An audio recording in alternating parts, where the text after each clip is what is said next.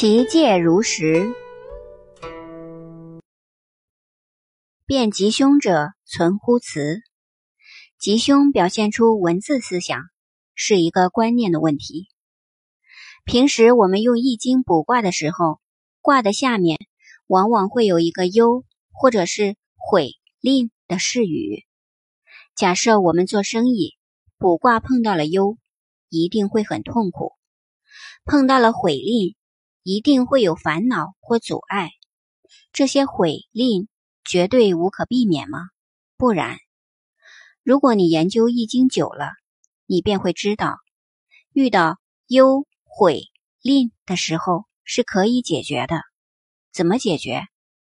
就是我们平时常说的，要能行得正、行得直，心里没有歪念头、坏主意。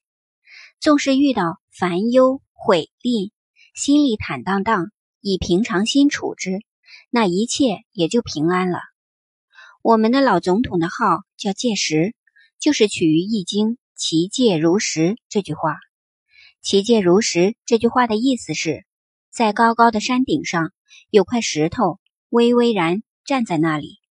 这种顶天立地的精神，就叫“其戒如石”。老总统从小读《易经》。所以才取这两个字为号。孔子说：“忧悔令者，存乎戒。戒就是一个人顶天立地的站在那里，行得正，坐得稳，一切做正念，最好的存心。当你遇到最痛苦、最麻烦的事时，自然也会逢凶化吉了。”